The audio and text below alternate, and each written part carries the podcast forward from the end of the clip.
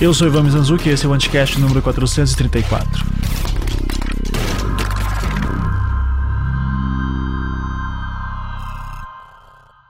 Eu vou começar esse programa concordando com o Donald Trump. Pelo menos em partes. Que fique claro logo de cara.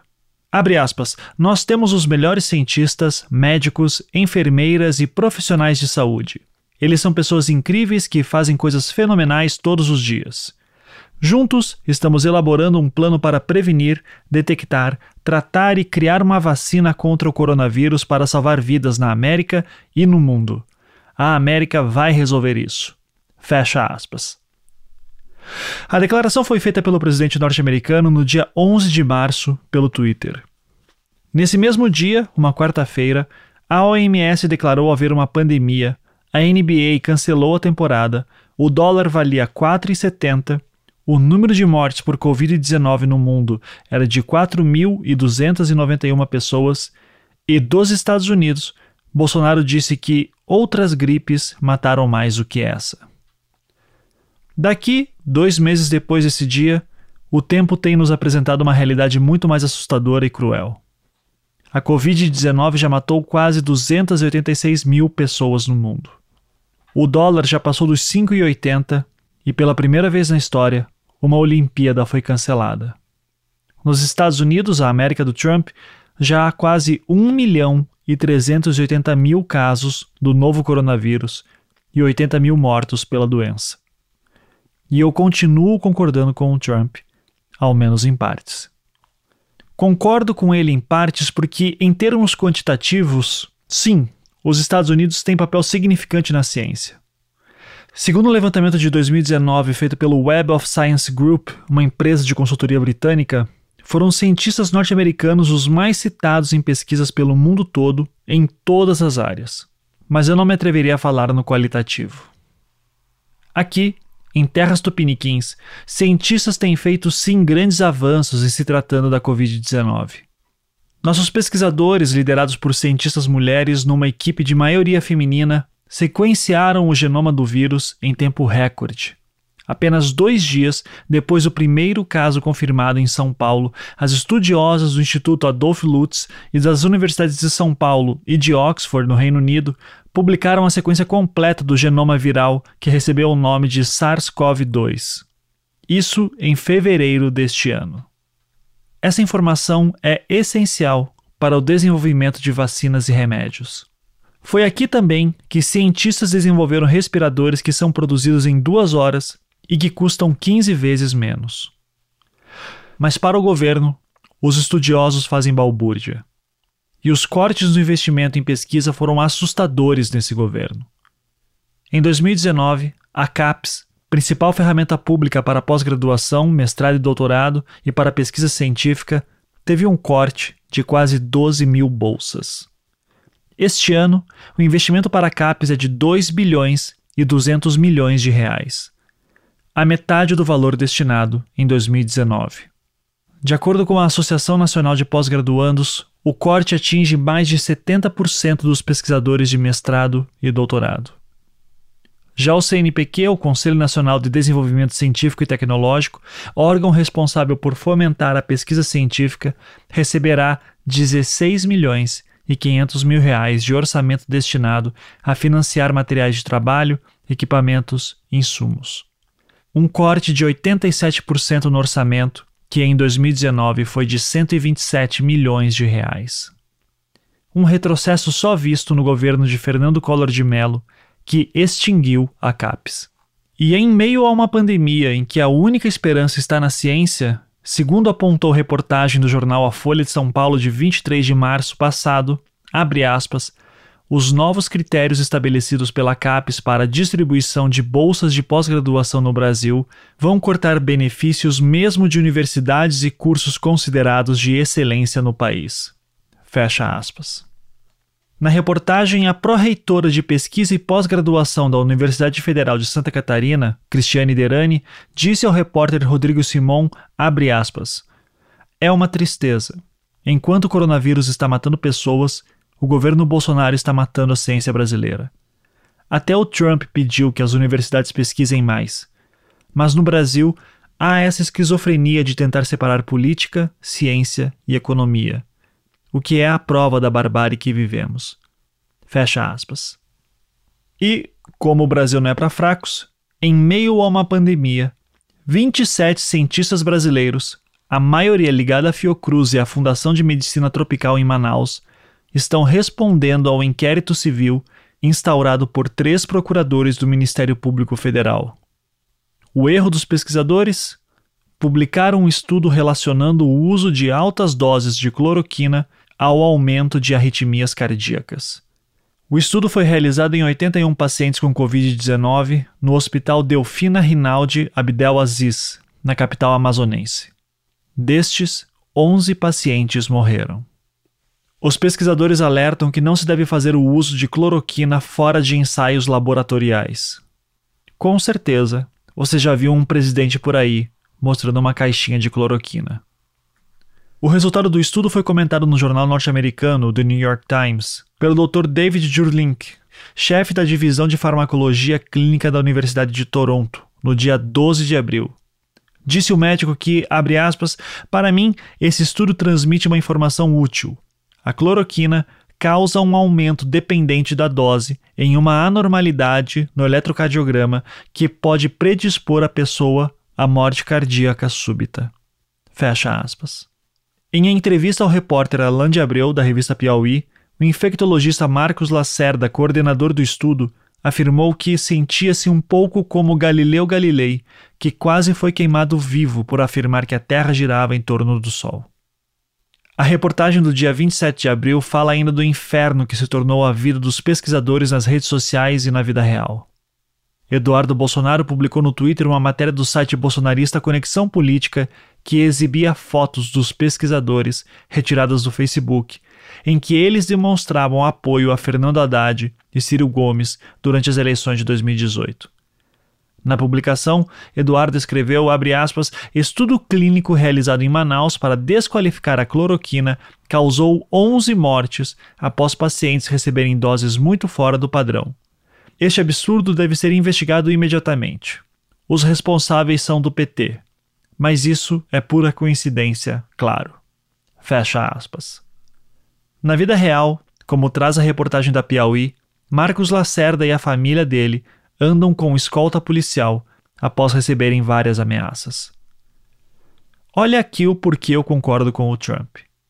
Lá, o presidente fala que tem os melhores cientistas do mundo. Aqui, bom, aqui é isso. E sim, nos Estados Unidos podemos falar de quantidade, mas não em qualidade. Comparações são muito frágeis e por isso nem pesquisei sobre dados comparativos dos melhores profissionais de saúde do mundo. No momento em que vivemos, para mim, é herói qualquer um que vê a morte acontecer e está próxima dela pelo bem-estar comum. E até porque, em termos de saúde, precisamos falar de muitos outros profissionais, como por exemplo os responsáveis pela limpeza dos hospitais. Sim, no feminino, porque são as mulheres ainda a principal mão de obra do setor de asseio e conservação. Segundo pesquisa realizada pelo SEAC, o Sindicato das Empresas de Asseio e Conservação do Estado do Rio de Janeiro, com dados referentes ao ano de 2012, 92% dos profissionais do setor do Estado eram mulheres. Eu não achei dados atualizados, o que de certa forma mostra a insignificância do setor em termos acadêmicos. Mas só no Rio de Janeiro, a área lucrou naquele ano 5 bilhões e 200 mil reais. E aqui essas pessoas que trabalham em hospitais são heróis e heroínas duas vezes. Ao contrário do que acontece no mundo onde os profissionais de saúde são homenageados diariamente, aqui, no Brasil, eles são agredidos. Em 20 de março, uma auxiliar de enfermagem foi agredida no metrô de São Paulo. A profissional que pediu para não ser identificada, pois não quer espalhar a história para todos os conhecidos, falou ao repórter do UOL, a Yuri Ribeiro. Abre aspas. Estava de branco na estação Paraíso, esperando o trem, quando jogaram uma marmita em mim do andar de cima. Fecha aspas. No caso mais recente, profissionais da saúde foram agredidos em Brasília durante um protesto em frente ao Palácio da Alvorada.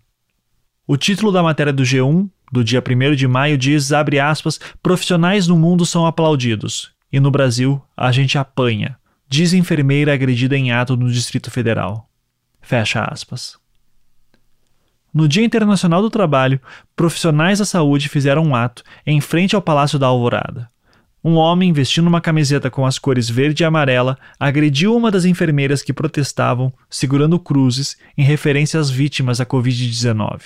Segundo o Conselho Federal de Enfermagem, já foram mais de 7 mil afastamentos do trabalho por causa do novo coronavírus. Em todo o país, 53 enfermeiros morreram por complicações do vírus. A reportagem do G1 traz ainda que, aspas, ao todo já são mais de 4.800 denúncias por falta de equipamentos de proteção individual para trabalhar, de acordo com o Conselho Federal de Enfermagem. Se nos Estados Unidos o presidente diz ter os melhores médicos e enfermeiros, no Brasil, os profissionais da saúde são hostilizados. Mas sabe do que adianta morar em um país com os pesquisadores mais citados no mundo e em que o presidente se vangloria dos bons profissionais da saúde? Nada. Simples assim, nada. Os Estados Unidos são ricos. E isso, em se tratando de saúde pública, não adianta nada. O jornal Miami Herald contou a história de um norte-americano que, ao chegar da China com febre em fevereiro, procurou um hospital. O resultado do exame para Covid-19 deu negativo, o que foi um alívio. Mas duas semanas depois, o susto. Ele precisava pagar 3 mil dólares quase 18 mil reais na cotação de agora pelo teste. Nos Estados Unidos, não há garantia constitucional de acesso à saúde. E ela custa caro. Uma perna quebrada pode custar algo como 30 mil reais. Lá existem sim hospitais públicos. Nova York tem 11, por exemplo. Mas por lá, público não significa gratuito. São pouquíssimos os casos em que alguém que mora nos Estados Unidos receba um tratamento de saúde sem pagar nada. O repórter da Folha de São Paulo, Diogo Bercito, que mora em Washington, contou no podcast Café da Manhã de 3 de março que, quando chegou ao país em 2018, teve uma crise de pedra nos rins. Foi à emergência, recebeu analgésicos e voltou para casa. Dias depois, chegou a primeira conta do atendimento hospitalar. Quase 5.500 dólares, mais de 30 mil reais na cotação de hoje. Na mesma semana, chegou uma outra conta, já com os descontos da parte custeada pelo plano de saúde. Diogo teve que pagar ainda 220 dólares, ou seja, 1.200 reais. Na mesma época, o repórter teve outra crise renal e preferiu não procurar o hospital. Mesmo com plano de saúde, preferiu tratar da dor em casa. E essa é a atitude de muitos americanos diante do sistema de saúde mais caro do mundo. Diogo Bercito escreveu uma matéria publicada na Folha do dia 28 de fevereiro em que relata a história de Rebecca Wood. Há quatro anos, a mulher precisava escolher entre pagar um tratamento para a filha, que tinha um atraso na fala, ou cuidar de um dente trincado. Rebecca escolheu pagar um fonoaudiólogo para a filha e acabou perdendo todos os dentes. A mandíbula dela infeccionou e, quando finalmente pôde pagar o tratamento médico, teve que arrancar todos os dentes com anestesia local, num procedimento que durou seis horas. Sem dinheiro para pagar uma anestesia geral, Rebeca contou a Diego que, aspas, estava acordada durante toda a operação, chorando. Foram seis horas. E acredite, Rebecca Wood tinha um plano de saúde. Mas nos Estados Unidos, isso não garante um tratamento.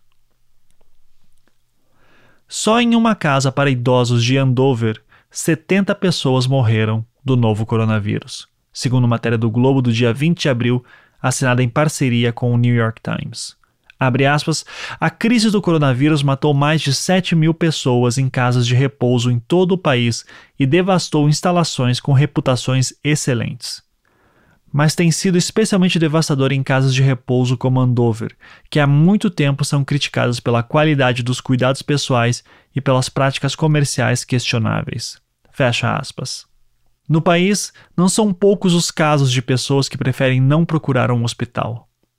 Não são raros os casos de pessoas morrendo em casa. Uma matéria da BBC Brasil de 5 de março diz que, abre aspas, segundo estudo da organização sem fins lucrativos Kaiser Family Foundation, um em cada cinco americanos sem seguro de saúde evita buscar atendimento médico por causa dos custos. Em pesquisa Gallup, divulgada no fim do ano passado, 25% dos americanos revelaram que os altos custos levaram eles ou alguém da família a evitar buscar tratamento para uma doença séria no ano anterior. Fecha aspas. Aqui, no Brasil, nós temos o SUS. O Sistema Único de Saúde é um acordo nacional de que a saúde vem em primeiro lugar. Que ela não se compra, não se vende e que é preciso estarmos todos bem para que a roda funcione, inclusive a roda da economia tão propalada pelo atual governo. O bem-estar social é o que nos une em torno do SUS. E a prova de que essa é a única forma possível de se administrar a questão da saúde é o momento que vivemos hoje. Não adianta você estar saudável e bem ou fazendo a sua quarentena se o seu vizinho está doente e tem saído às ruas. Saúde é questão de coletividade. Até a Constituição de 88, só os trabalhadores com carteira assinada tinham direito ao atendimento de saúde. O neurocirurgião Paulo Niemeyer Filho, um dos mais respeitados médicos brasileiros, Disse em entrevista ao jornalista Matheus Leitão para a revista Veja, na segunda-feira, 4 de maio, que, abre aspas, o SUS foi a coisa mais importante que aconteceu nesse país nos últimos 100 anos. Foi o maior movimento de inclusão social que já houve, talvez, no mundo. O sistema privado sempre é mais ágil, sempre tem mais recurso, até por todas as razões. Se ele não for eficiente, quebra. Fecha aspas. Ele também fala que falta uma visão mais empresarial na administração do Sistema Único de Saúde. Isso porque nos últimos cinco anos, o Brasil teve seis ministros da saúde. Não há empresa que prospere com a troca da diretoria de maneira tão constante. Até porque a cada troca de ministro, mudam-se os principais cargos, na maioria esmagadora das vezes, por acordos políticos. Ainda na entrevista à revista Veja, o Dr. Paulo Niemeyer disse que, aspas, você está vendo agora que um dos cargos mais importantes do Ministério da Saúde vai ser oferecido aos políticos, então não sei se o SUS vai ser prioridade um dia. Há poucos dias, o responsável pelo setor de pesquisa do Ministério da Saúde, Denizar Viana, foi exonerado do cargo. A demissão não foi assinada pelo ministro da Saúde, Nelson Teich, e sim pelo general Braga Neto, segundo informações do jornal O Globo. E foi Braga Neto que, na semana passada, fez mais uma troca no Ministério da Saúde. Ele colocou o coronel do Exército, Antônio Elcio Franco Filho, no lugar de Carlos Alberto Andrade, para secretário executivo adjunto da Secretaria Executiva da pasta. É claro que há um milhão de coisas que poderiam ser melhores no SUS, sem sombra de dúvidas. Mas há outras tantas que são referência mundial. Para começar, vou falar de vacinação. Aqui, as crianças já saem do hospital vacinadas e seguem recebendo imunização pelo SUS até o fim da vida. Não, não é assim na maioria dos países. Aqui, todo o setor de transplantes é administrado pelo SUS. Não existe o quem pode mais recebe um coração primeiro. Há casos de fraude, sim, com certeza, mas de maneira geral, é um trabalho reconhecido mundialmente pela universalidade e gratuidade do serviço. Aqui, 95% das cirurgias de transplantes são feitas pelo SUS. Em 2011, o governo federal fez um termo de cooperação com 15 empresas aéreas garantindo o transporte gratuito de órgãos e, eventualmente, de equipes médicas. O acordo foi renovado em 2017 e essa é a data da última notícia que eu li sobre a renovação deste termo. Vamos torcer para que ele seja mantido. O programa Saúde da Família foi eleito pela ONU como um dos melhores programas de saúde no mundo. Com foco na atenção básica, a saúde da família busca criar vínculos entre população e profissionais, cuidando do indivíduo para muito além da doença. Somos ainda referência no combate e tratamento de HIV, hepatite C e tabagismo mas o SUS corre perigo. Não só pela Emenda Constitucional 95, que congelou os investimentos em saúde e educação por 20 anos, mas também pelas indicações que vêm sendo feitas para administrar a pasta. O próprio Mandetta, que diante de Nelson Teich deixa saudades, foi uma nomeação estratégica em benefício dos planos de saúde.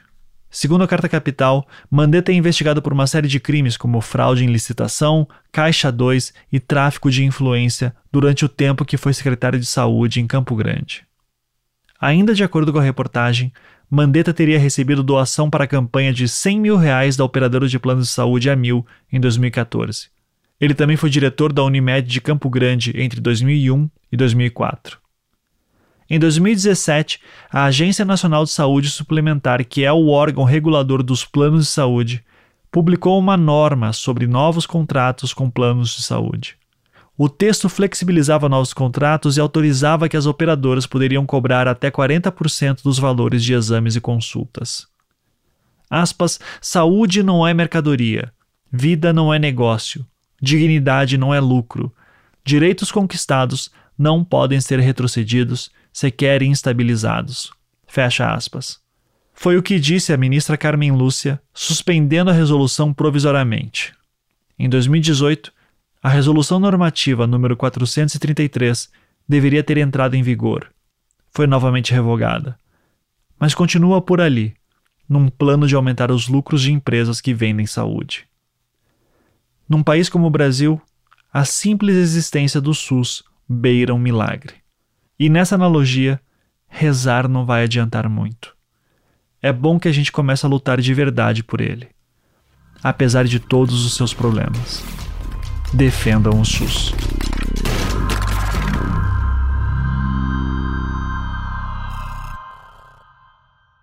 Meu convidado de hoje é atualmente deputado federal pelo PT de São Paulo. Ele é médico formado pela Unicamp e sempre atuou como liderança política. Ele foi coordenador geral da Direção Executiva Nacional dos Estudantes de Medicina em 1990, coordenador do Diretório Central de Estudantes da Unicamp e membro do Diretório Estadual do Partido dos Trabalhadores de São Paulo entre 1991 e 93.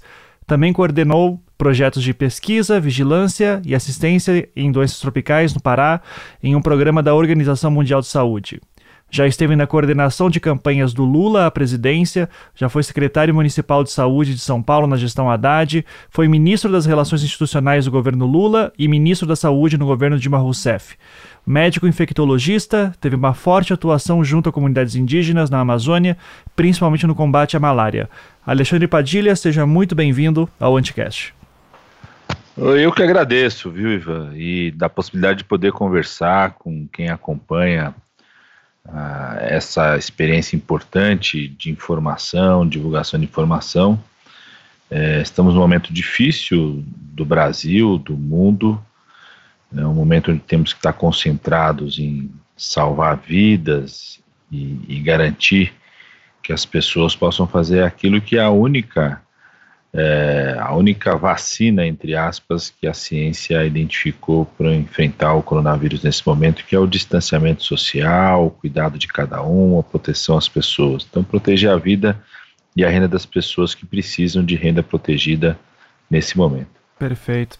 É, e eu acho que já, para pegar um assunto que está meio quente, né? Ontem o Nelson Teich foi informado que o Bolsonaro é, colocou né, como serviços essenciais lá o manicure, academias. É, você já foi ministro da Saúde, então você deve ter entendido de, um, de uma maneira muito peculiar o que aconteceu ali é a mesma interpretação que a gente teve, que ele foi informado ali na hora e que o Bolsonaro toma as decisões que quer, independente de parecer científico e tudo? Tem mais coisa ali? Queria a tua avaliação. Em primeiro lugar, mostrou que o ministro Taishi, na verdade, é um fantoche, né? Um fantoche é, do presidente e de um projeto genocida.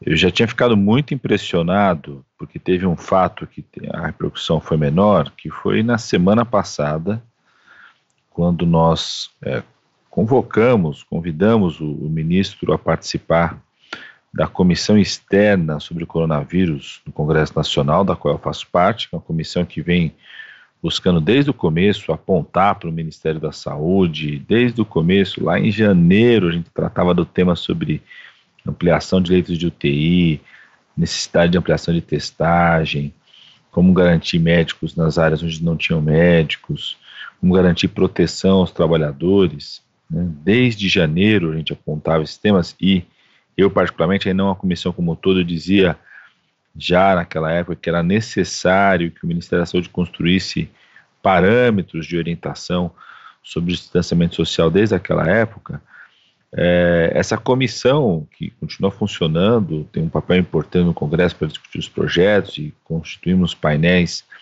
para discutir os vários temas, convidou o ministro. E, e foi durante a mesma manhã, ele estava lá discutindo, bastante evasivo sempre, e durante a reunião da comissão, o presidente Bolsonaro foi junto com outros ministros, ministro da Economia, outros ministros, mais um grupo de representantes de associações de empresários ao STF pressionar o STF no sentido de que pressionasse os governos estaduais e municipais a liberarem as atividades econômicas. Ou seja, está tá mais do que claro que o ministro anterior de Bolsonaro saiu pelos motivos errados. Saiu exatamente porque Bolsonaro e seu projeto genocida precisa de um Ministério da Saúde ausente, que não se posiciona, é, que não está no, na mesa de debate e negociação sobre medidas que têm um impacto direto no crescimento do coronavírus. Né? Então já, já havia ficado claro para todos nós na semana passada, quando enquanto o ministro estava respondendo à comissão sobre por que, que o Ministério da Saúde não, até hoje não levou número suficiente de leitos de UTI, de equipamentos de proteção, por que, que não retomou o programa Mais Médicos, por que não leva a testagem, Enquanto ele estava respondendo sobre isso, o, presidente da República e, e, seu ministro da Economia estava fazendo a marcha genocida ao STF. Uhum. E ontem ficou mais claro ainda, quer dizer, um, um decreto dessa importância, que trata exatamente sobre a pandemia do coronavírus, o, o ministro sequer é consultado. Né, e, e, quando vai responder, ele também não sabia do que estava se tratando. Né, mostrou duas coisas, que ele é um fantástico do, do, desse projeto genocida. Outro dia descobri que o secretário executivo dele, o general, fez treinamento de salto livre, então mostrou também que ele e o secretário executivo caíram de paraquedas no Ministério da Saúde. Não, até hoje não se encontraram. Sim. É, até sobre a questão do Ministério da Saúde, né, que é uma das pautas mais importantes que a gente tem no Brasil. É, você foi o primeiro, você foi o, aliás, o senhor foi o último uh, ministro a ficar três anos na pasta da saúde, né? Depois disso, os ministros ficam em média um ano. Tipo, Marcelo Castro, por exemplo, ficou nem isso, ficou seis meses. Isso ainda no governo Dilma.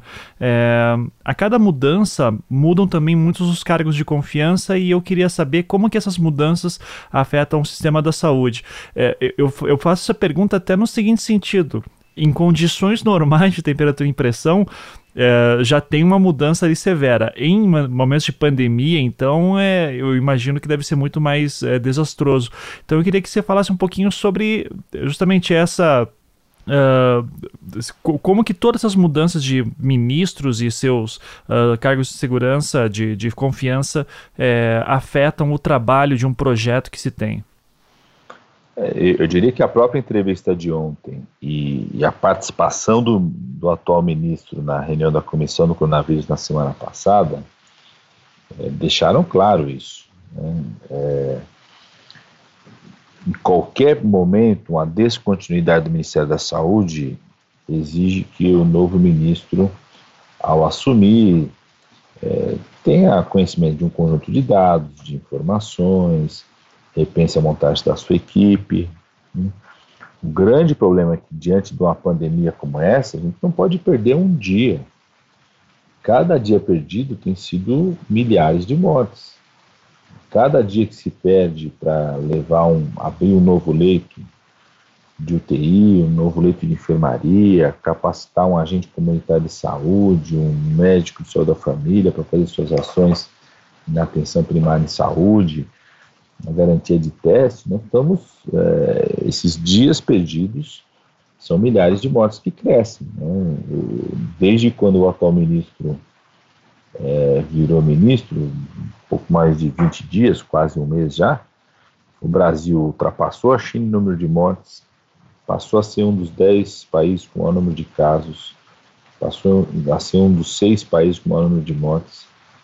É, na semana passada, a, as mortes por coronavírus, a média diária de mortes por coronavírus ultrapassou qualquer outra causa de morte no nosso país. É, tivemos o colapso em Manaus, o colapso do sistema de saúde de Macapá, é, situação em Fortaleza à beira do colapso, já com várias pessoas na fila de UTI sem ter vagas para UTI, Recife, mais de 100 pessoas esperando vagas para UTI, Rio de Janeiro, a situação crítica em São Luís, ou seja, de lá para cá as coisas só aumentaram de forma progressiva. E, e ficou nítido na semana passada, durante a reunião da comissão, e, e explícito ontem é, nesse momento da entrevista que o Ministério da Saúde não tem a menor noção do que está fazendo, não tem um plano de ação ainda, um plano concreto. É, eu cheguei a perguntar para o ministro, disse a ele, ó, o Congresso Nacional construiu uma condição de execução orçamentária que nenhum ministro da Saúde, desde a criação do SUS, teve oportunidade de, de poder pilotar, o SUS foi criado em 88 pela Constituição e em 90 pela sua lei orgânica, é, que é ter orçamento ilimitado para a saúde. Nós aprovamos o chamado orçamento de guerra, que é, na prática né, faz com que esse ano não tenha congelamento de recursos na saúde. O orçamento, o limite é absolutamente ilimitado, pode investir o que for necessário qual que é o plano dele? Ele não consegue apresentar um plano até hoje de ações concretas do que vai realizar, do que está sendo realizado, do que nós podemos cobrar daqui uma semana, daqui a duas semanas. Né? Então, é muito grave. Agora, isso ficou ainda mais grave por ser um ministro que não tem o menor conhecimento do que é saúde pública, a menor experiência em gestão pública. Está né? é, tá lá no Ministério da Saúde sem nunca ter ocupado nenhum cargo é, público, e a equipe que colocou abaixo também é uma equipe é, alienígena em relação ao SUS. Né? Uma equipe de generais, uma equipe né, que não, não conhece o que é o dia a dia do SUS. É como se você fosse disputar a Copa do Mundo, a final da Copa do Mundo, sem nunca ter jogado na primeira divisão de nenhum campeonato nacional de nenhum país do mundo. Né? Disso que nós estamos falando. É, é você vai lá, tem a hora do pênalti, você bota para bater o pênalti um cara que nunca bateu pênalti na vida. É disso que nós estamos falando. É isso que está acontecendo no Ministério da Saúde nesse momento. É, as regiões que você citou até que entraram em colapso, algumas delas eram uh, bastante atendidas pela, pelos mais médicos, né? Que por questões ideológicas uh, o Bolsonaro acabou antes mesmo de assumir né? A gente lembra bem ali, final de 2018, já Cuba chamando de novo os médicos que estavam aqui atuando. Programa esse que o senhor uh, trabalhou bastante. Uh, eu queria saber de você, porque se você tem acompanhado, que algumas semanas atrás, já, agora já chegou a meses até, chegou-se a falar de de repente trazer esses médicos cubanos novamente, porque não tem médico suficiente para atender todo mundo. Você tem ideia de como que tá isso? Se parou? Se faz de conta que nunca existiu? É, tem um problema muito grave por parte do Ministério da Saúde e ao longo de toda a gestão Bolsonaro é que anuncia, anuncia, anuncia e, e as coisas não acontecem, não chegam. Né? É, a destruição é, de pilares importantes do programa Mais Médicos pelo governo Bolsonaro já, já tem um impacto muito grave na saúde pública. No ano de 2019, nós tivemos o aumento da mortalidade infantil na população indígena, algo que não existia desde 2012.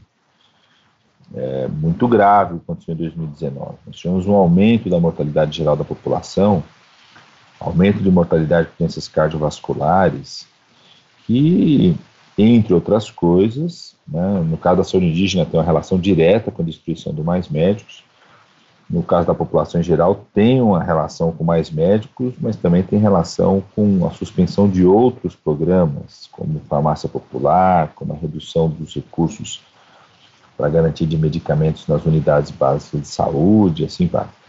Depois, no primeiro semestre de 2019, o governo Bolsonaro tomou uma decisão que era retirar os municípios da região metropolitana do programa Mais Médicos. Então, Fortaleza, Manaus, Macapá.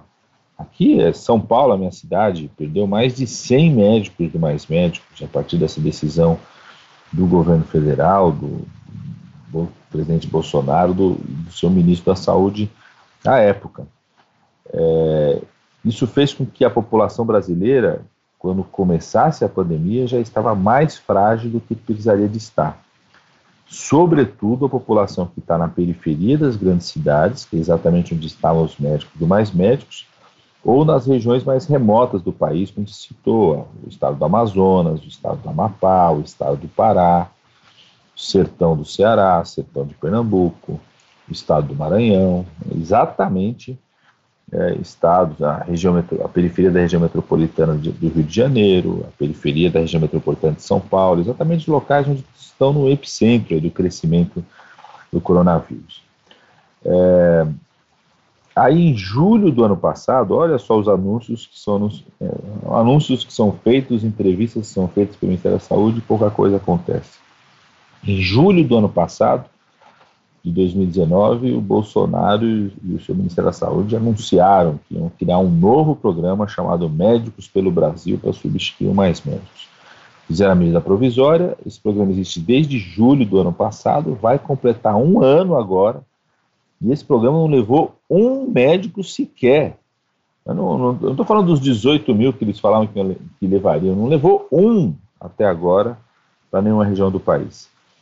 Quando começou a crescer a pandemia agora no Brasil, em março desse ano, é, o Ministério da Saúde Bolsonaro, ainda era o ministro anterior, não era o ministro atual, reconheceu que precisaria do mais médicos para levar médicos para as regiões metropolitanas, fez um edital para isso, reconheceu que precisaria recuperar os 2 mil médicos cubanos que viviam no Brasil, que estavam aqui no Brasil, que o Congresso Nacional, inclusive, construiu a autorização para que esses médicos pudessem voltar a atender no país, foi emenda nossa, ali construímos no relatório durante a tramitação da medida provisória, anunciou isso em março, anunciou esse edital, excluiu no anúncio do edital os milhares de médicos brasileiros formados no exterior. Nós temos quase 15 mil médicos brasileiros formados no exterior que já atenderam a população pelo programa Mais Médicos,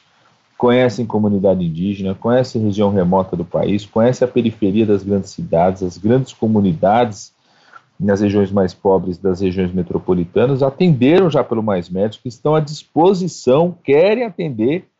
O Ministério da Saúde não abriu o edital para esse grupo, abriu o edital apenas para médicos brasileiros formados aqui e para buscar os cerca de 2 mil médicos cubanos, e até agora nenhum médico desse chegou às áreas que mais precisam. Então, é uma sequência de anúncios, né? é uma. É uma é, é um, é um governo de entrevistas, de lives, de algumas fake news, outros anúncios que viram fake news porque eles não, são, não se concretizam.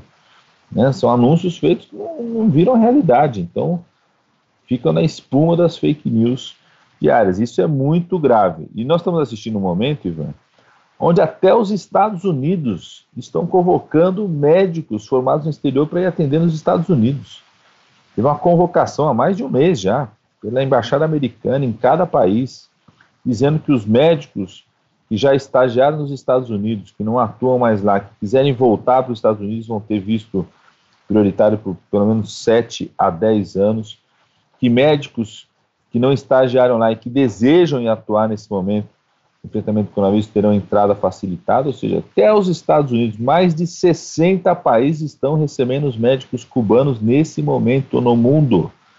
É, é, por um lado, eu tenho um misto de emoção positiva ao ver a chegada dos médicos cubanos na África, na Itália, na Argentina, na Venezuela, é, e ao mesmo tempo eu tenho um sentimento de tristeza, porque esses médicos poderiam estar aqui no Brasil, cuidando da nossa população. Infelizmente, a postura genocida de Bolsonaro, eu falo genocida porque a Organização das Nações Unidas a partir de uma denúncia feita por mim e por mais dois ex-ministros, um relatório que publicou duas semanas atrás, fez um capítulo sobre o Brasil, classificando Bolsonaro como responsável por milhões de pessoas sofrendo e milhares de mortes no nosso país. Eu quero falar sobre essa denúncia um pouco mais para frente. Antes, eu queria puxar uma coisa que você falou.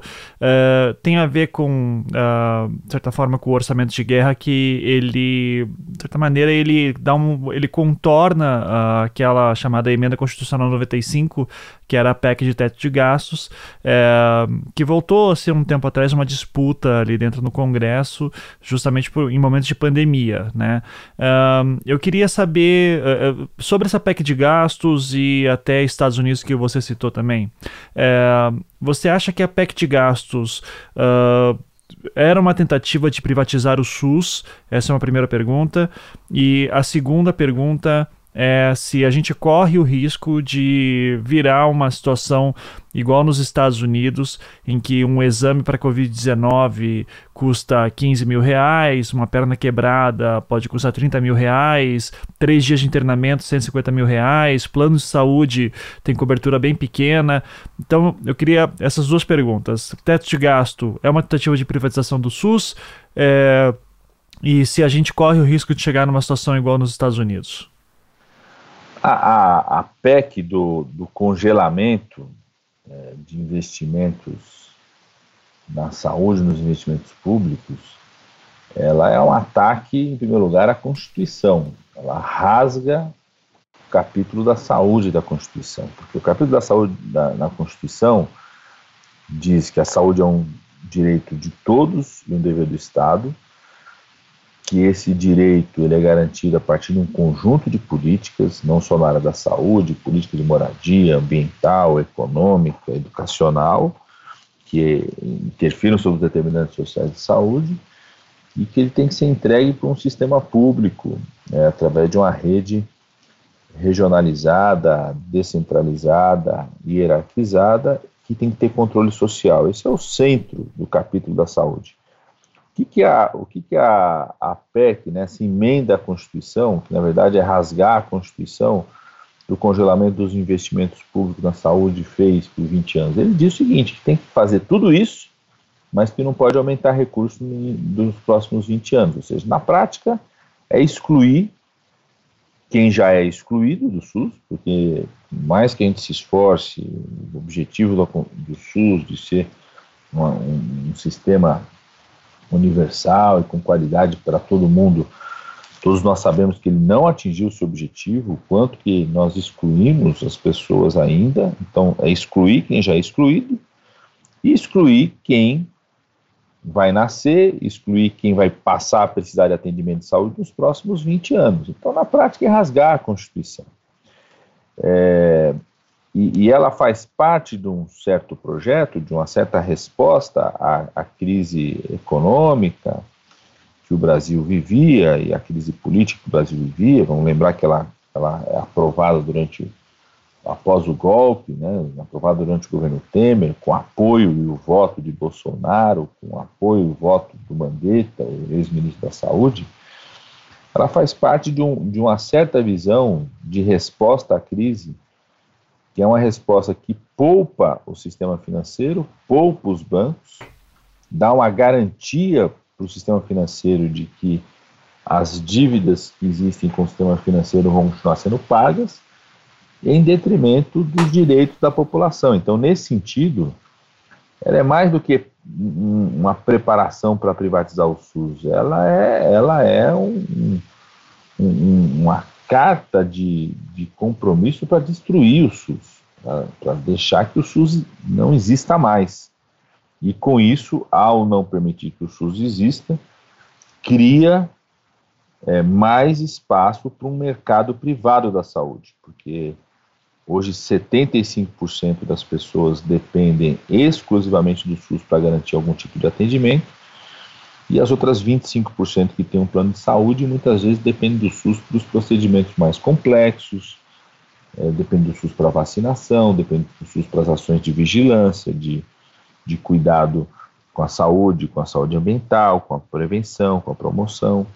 Então, na medida que você destrói o SUS, é mais do que privatizar, é destruir o sistema único de saúde, você deixa aberto esse espaço para que as pessoas tenham que sair atrás de alguma forma no, no mercado para buscar esse atendimento. E eu não tenho dúvida nenhuma de que esse é um projeto que continua em disputa. É, a criação do SUS foi uma grande ousadia do nosso país, e que ele aconteceu naquele contexto da redemocratização, no contexto de que cuidar da saúde poderia reforçar o papel dos municípios, então da descentralização, e numa grande mobilização popular, sindical, é, bastante simbólica naquele momento. Né? Naquele momento tinha um debate, por exemplo, sobre a venda de hemoderivados de sangue, o que isso tinha de impacto na transmissão do HIV e da hepatite entre os hemofílicos. Você tinha o tema dos acidentes de trabalho, né, em que medida que o patrão podia ser o responsável pelo serviço que ia cuidar dos acidentes de trabalho dos trabalhadores. Então, tinha um conjunto de temas é, bastante simbólicos que ajudaram a mobilizar a população junto com a redemocratização e com a ideia de fortalecer os municípios, né, a descentralização como mecanismo de democratização em relação ao que era a ditadura. Foi esse contexto que criou o SUS e foi muito ousado termos criado esse compromisso né, e, e muita ousadia ao longo das décadas de construção dos mecanismos institucionais, da garantia de financiamento, é, não, com toda a luta contra o subfinanciamento que é crônico, quando a gente é derrotado, por exemplo, em 2007, na, na batalha da CPMF, pela direita, que queria prejudicar o governo do presidente Lula naquele momento. Depois a gente conquista uma vitória aí já na minha gestão do Ministério da Saúde com a presidenta Dilma, que foi os recursos do pré-sal vindo para a saúde. Logo depois, com o golpe, isso também é derrotado.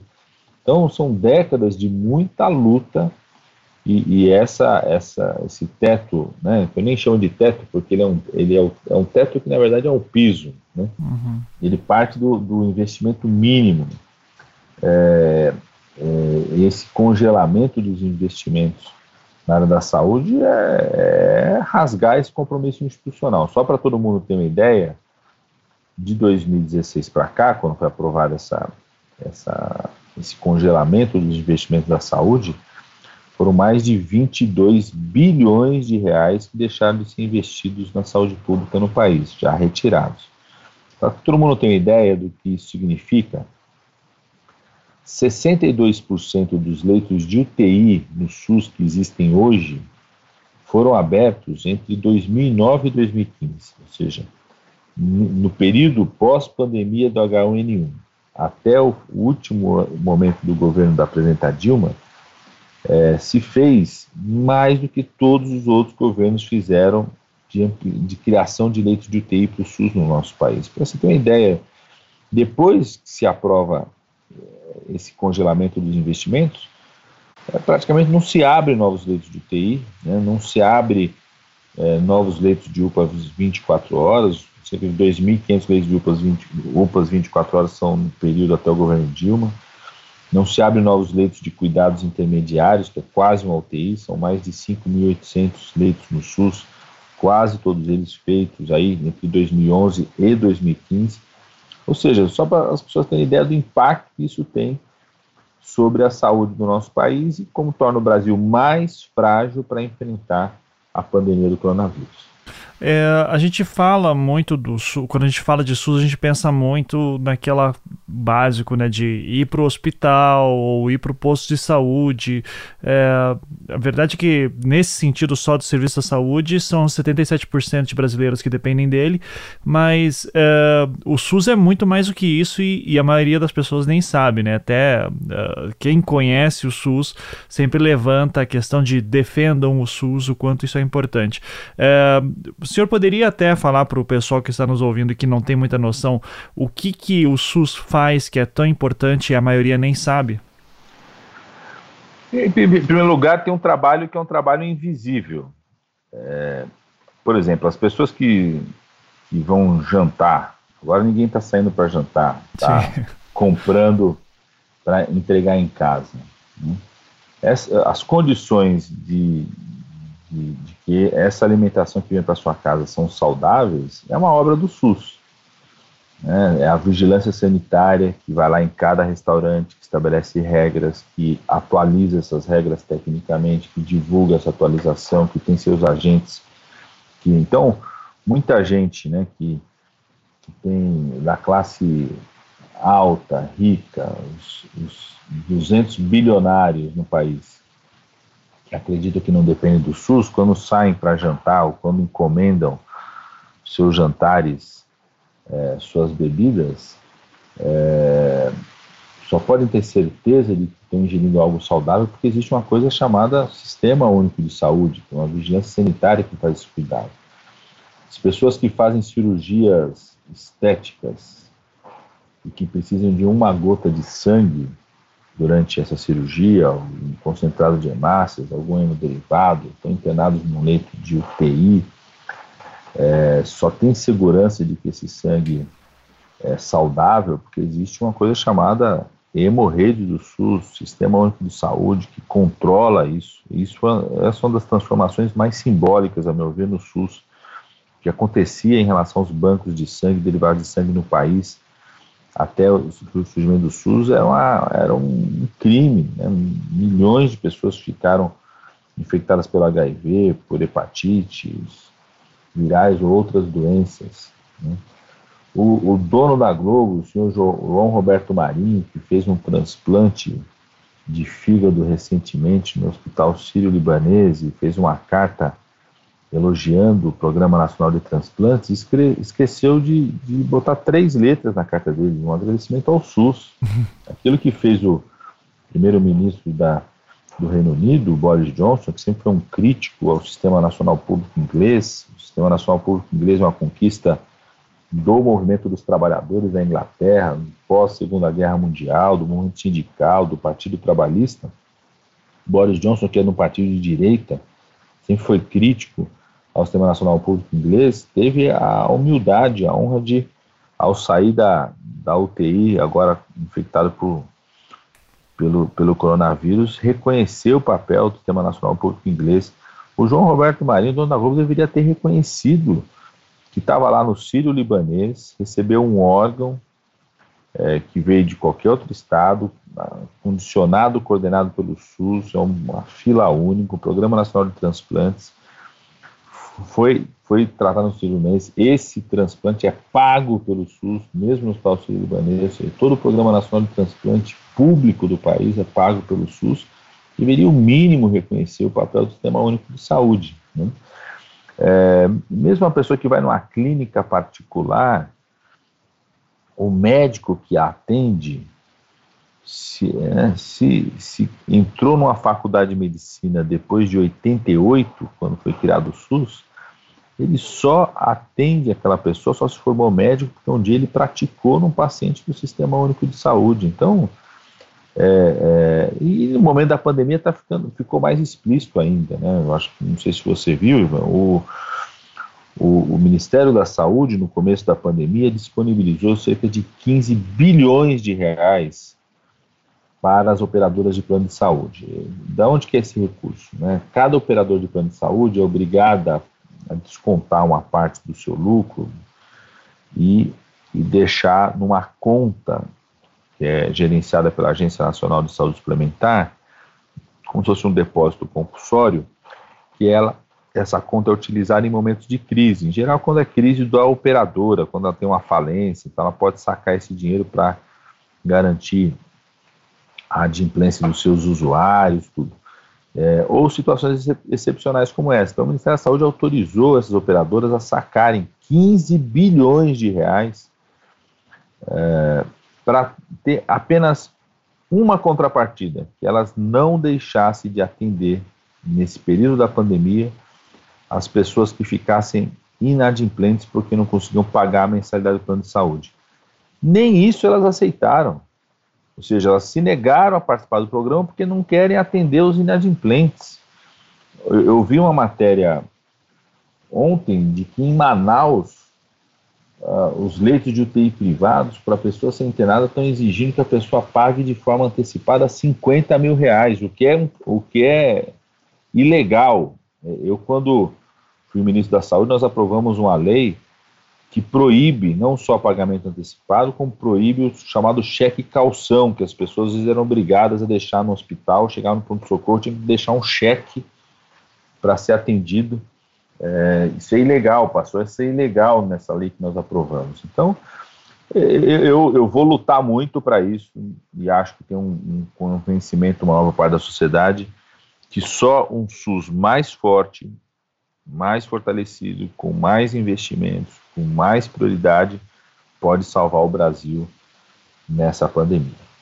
Inclusive é, é, curioso, né? Porque segundo uma pesquisa da Datafolha do ano passado, é, só 10% dos brasileiros achavam os serviços de saúde bons no Brasil, isso no geral, né?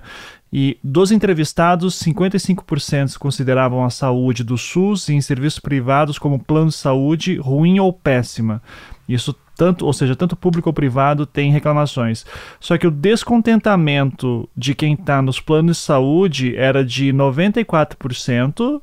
Uh, dos usuários e do SUS 87%. Uh, assim, são números uh, de, que mostram uma satisfação muito grande, mas ao mesmo tempo mostra que quem usa o SUS uh, está mais satisfeito do que os planos de saúde. É, tendo isso em vista, eu queria saber, primeiro, Uh, se o senhor acredita que falta uma fiscalização maior dos serviços de plano de saúde e também o, o, o que, em que proporção que o SUS é comparável com outros sistemas de saúde no mundo, tendo em vista o tamanho que o Brasil é? Primeiro, começando pelo tamanho do SUS. Né? O, o Brasil é o único país com mais de 100 milhões de habitantes que ousou construir um compromisso constitucional de garantir um sistema público universal para toda a sua população. Então, nesse sentido, o SUS é o maior desafio mundial no esforço de ter um, um sistema público universal de saúde. E, e, ao longo da sua construção, das três décadas da sua construção, esse desafio tem um significado muito forte para o país, né? a redução da mortalidade infantil no país, a redução da mortalidade por doenças cardiovasculares. É, temos criado, em 2012 eu era ministro da Saúde, nós fomos reconhecidos, temos criado o maior programa de transplante totalmente público do mundo. Temos criado um dos maiores programas nacionais de imunização, de vacinação do mundo. Então, o Brasil é muito ao longo dessas três décadas, tem conquistas importantes do fato de ter criado o SUS nessa dimensão.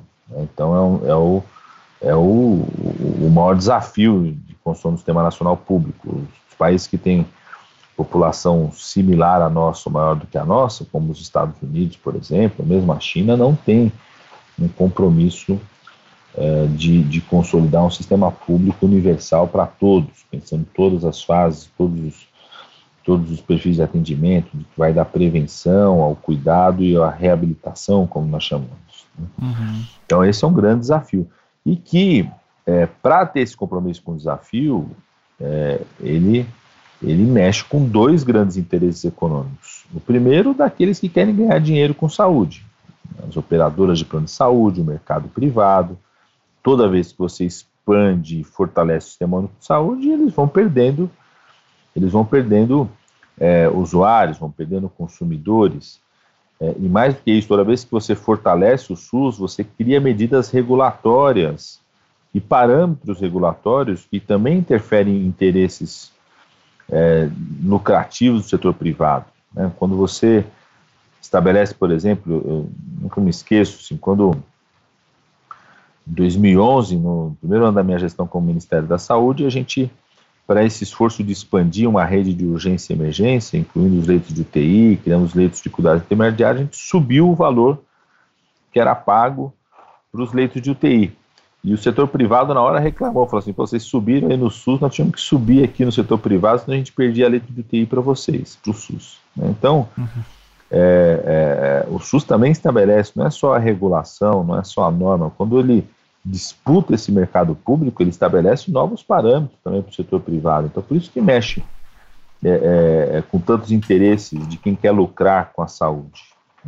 Sim. E segundo, ele mexe com o interesse do setor financeiro, porque para você cumprir esse compromisso, você precisa ampliar investimento público na saúde, você precisa colocar mais recursos na saúde, é, poupar menos recursos que é destinado a pagamento das dívidas.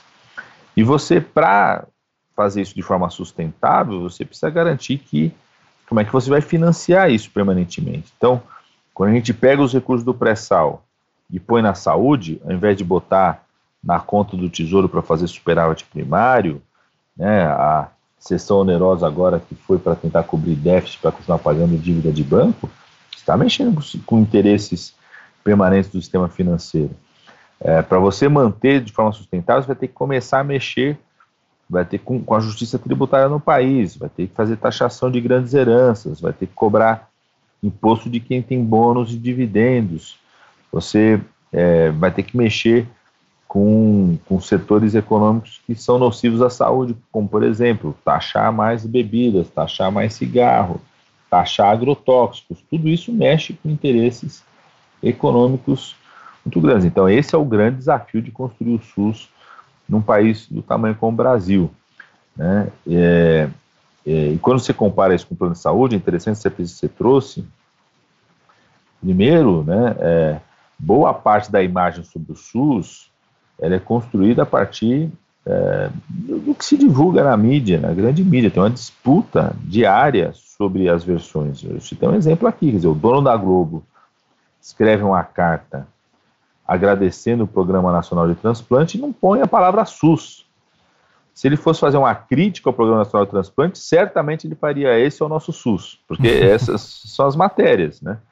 Você vê diariamente as matérias, quando fala de alguma coisa positiva de um hospital do SUS, fala o nome do hospital, fala o nome do médico, mostra a foto do hospital, mostra o hospital bonito, mas não mostra a placa do SUS, não mostra, não fala que é do SUS, não fala que é um hospital público, uma coisa como se fosse algo que surgiu do nada. Quando é algo crítico, mostra a placa do SUS, fala que é do SUS, fala que é sistema público, né? Então tem uma disputa também sobre a imagem que é diária.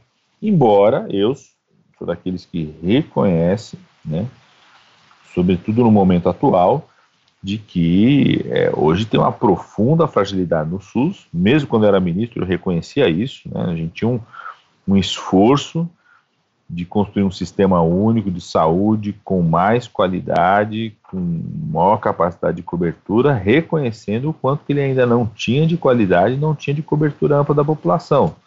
É, não temos que ser ufanistas em relação ao SUS, nós temos que ter compromisso de defender o SUS, buscar fazer com que ele seja cada vez mais amplo e com mais qualidade. Perfeito. Aqui é a pergunta de um milhão de dólares, né? E uh, já está muito claro que o governo Bolsonaro uh, é, é, um desastre nesse sentido.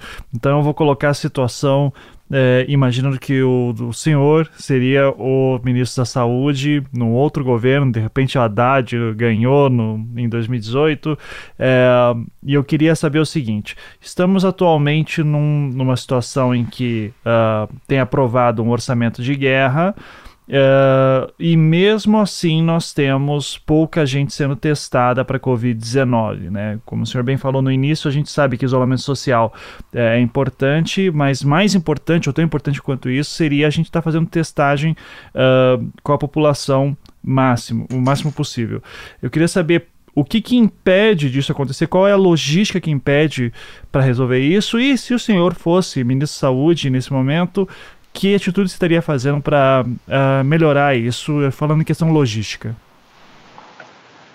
Em primeiro lugar, antes da testagem, se eu fosse ministro da Saúde hoje e não seria num governo Bolsonaro, né, cada um escolhe a quem serve. Né? Eu, eu Para mim é incompatível ser ministro da Saúde num, num projeto genocida como o Bolsonaro.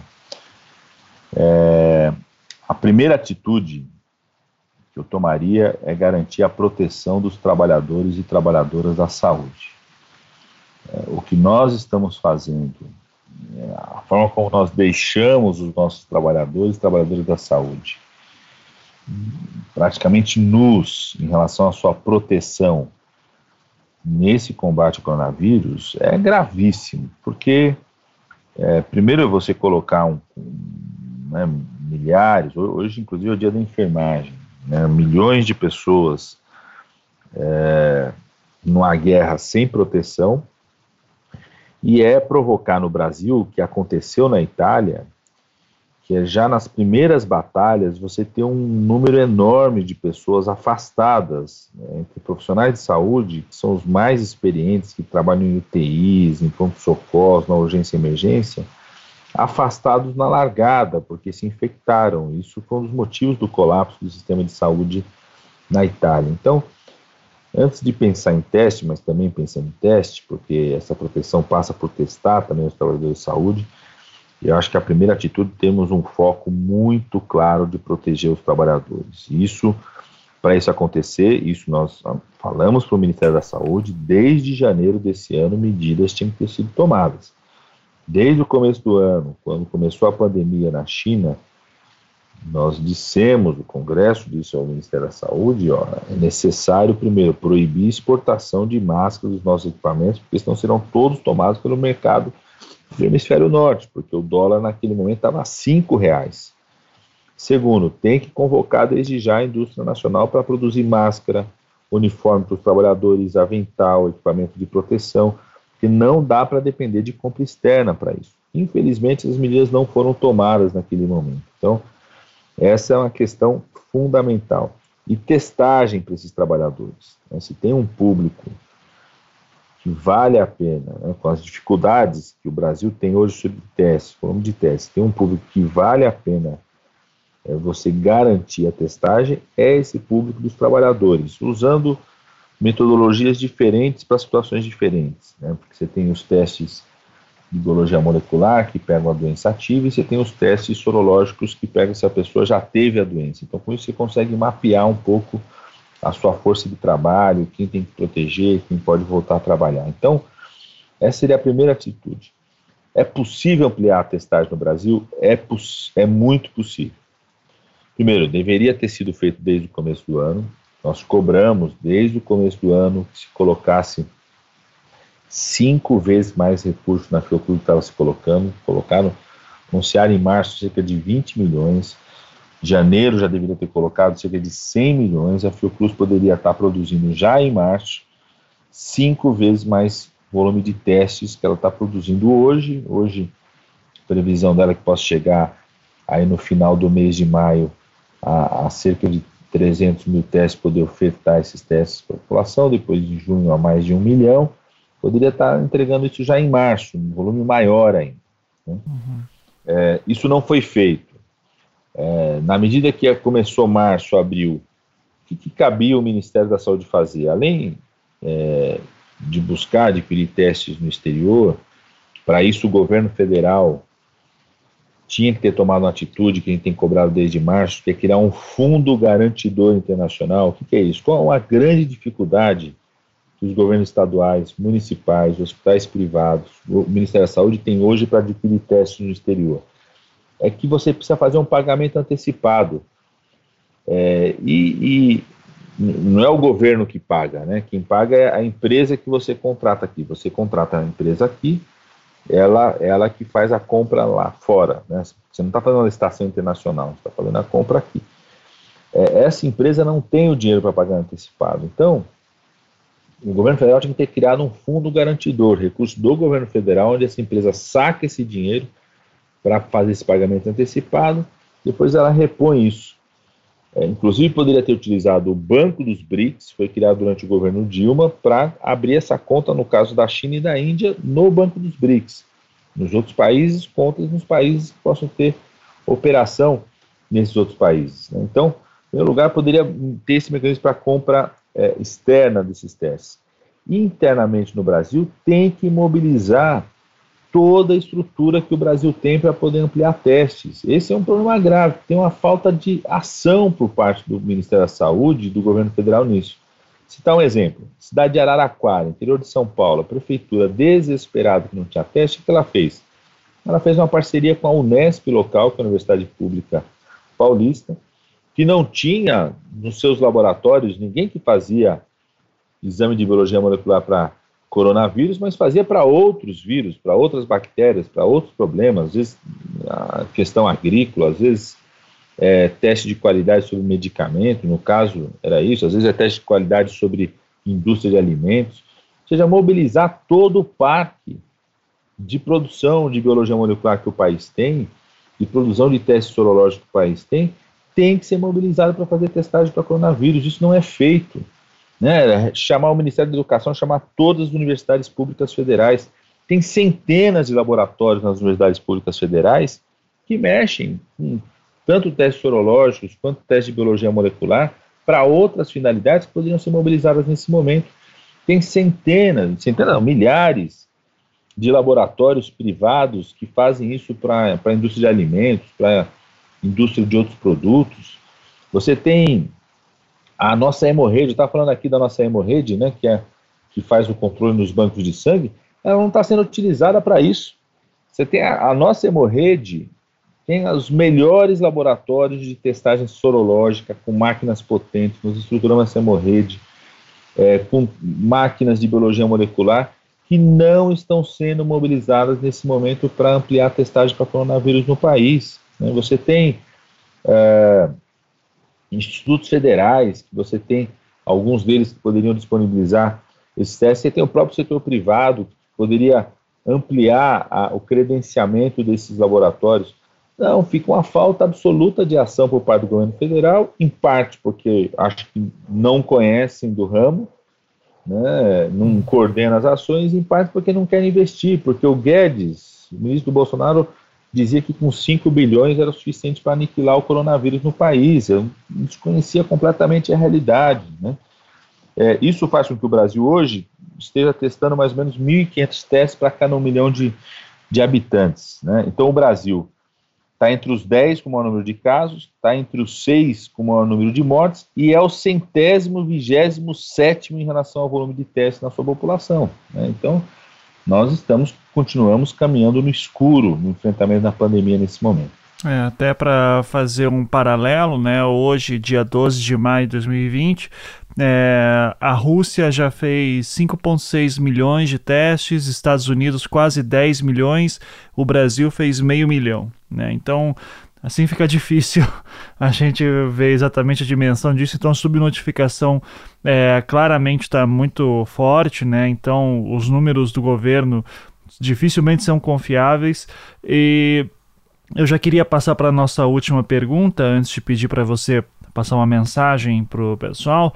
Uh, você citou antes né, que, junto com outros parlamentares, é, se fizeram uma denúncia contra o Bolsonaro na ONU.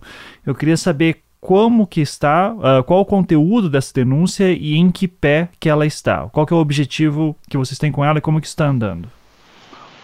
Essa é uma denúncia inédita feita por ex-ministros da Saúde, eu, o senador Humberto Costa, o ex-ministro Arthur Quioro, é, exatamente quando a gente pega o conjunto de atitudes do governo, sejam atitudes de desrespeito do presidente da República, que é o chefe de Estado no Brasil, desrespeito às regras da autoridade sanitária e às recomendações da Organização Mundial de Saúde, os mecanismos de obstáculo às ações do Ministério da Saúde foram criados, né, adiamento, congelamento de investimentos, é, desrespeito a atitudes e recomendações do Ministério da Saúde, e o fato é, do governo Bolsonaro ter destruído o programa Mais Médicos e ter destruído, ter mantido o teto de investimentos em 2019, né, o congelamento de investimentos na área da saúde.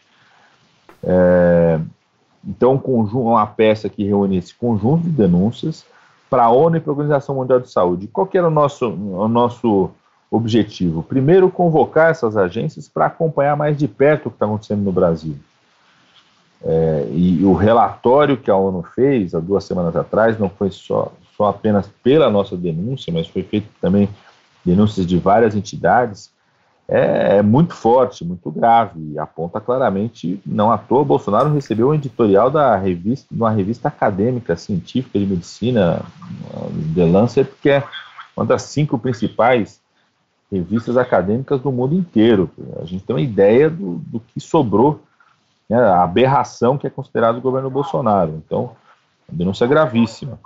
A expectativa é que a gente possa é, ter um acompanhamento maior por parte da ONU e da Organização Mundial de Saúde no que acontece no Brasil, fiscalizar, ser um mecanismo de denúncia internacional e acompanhamento, e que isso sensibilizasse o atual governo. né, se não o chefe de Estado, sensibilizasse os ministros, sensibilize o próprio Congresso Nacional, sensibilize ainda mais os governadores e prefeitos para que a gente possa tomar atitudes é, no sentido de. É, sinceramente, eu defendo que tem que ter uma espécie de quarentena, uma interdição política ao Bolsonaro. É, não acredito que ele possa liderar o país nesse momento para enfrentar essa pandemia. Certo. Então, uh, doutor Padilha, queria agradecer novamente uh, o seu tempo. A gente tentou fazer muito essa, essa, entrevista aqui, né? Então, agradeço bastante. E deixo aqui o espaço para você passar uma mensagem para o pessoal, é, alguma recomendação. Fique à vontade, o espaço é seu. Eu que agradeço, viu, Ivan? Desculpa aí pelas dificuldades para definir a agenda. É, fazia tempo que eu queria conversar com vocês. Para mim é um, um espaço muito importante de difusão da informação, de comunicação.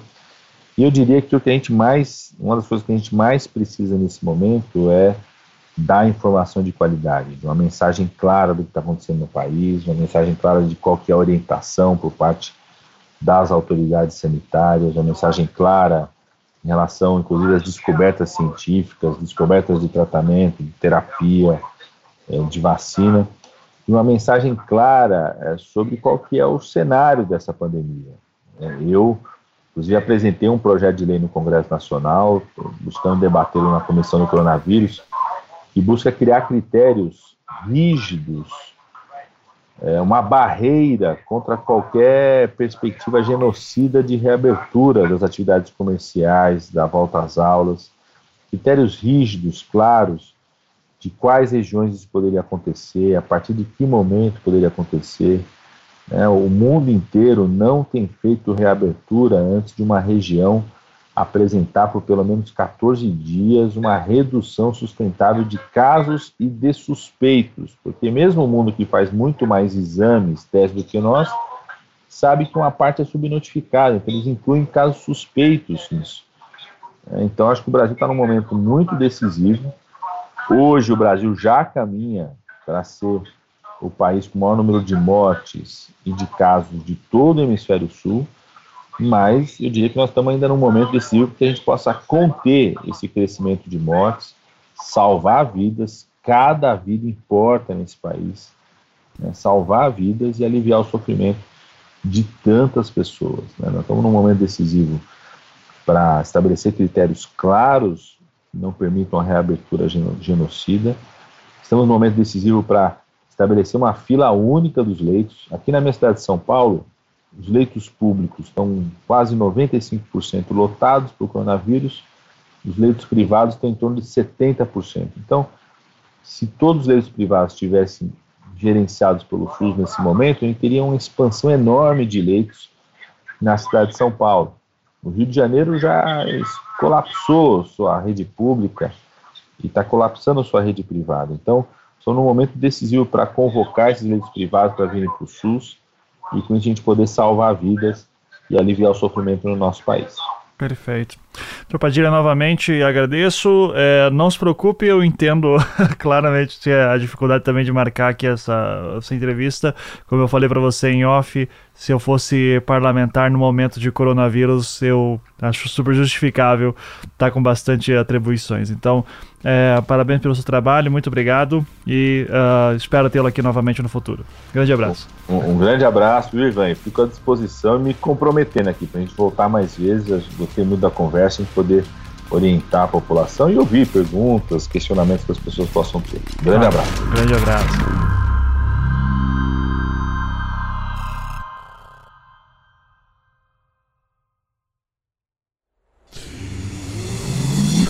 half daff.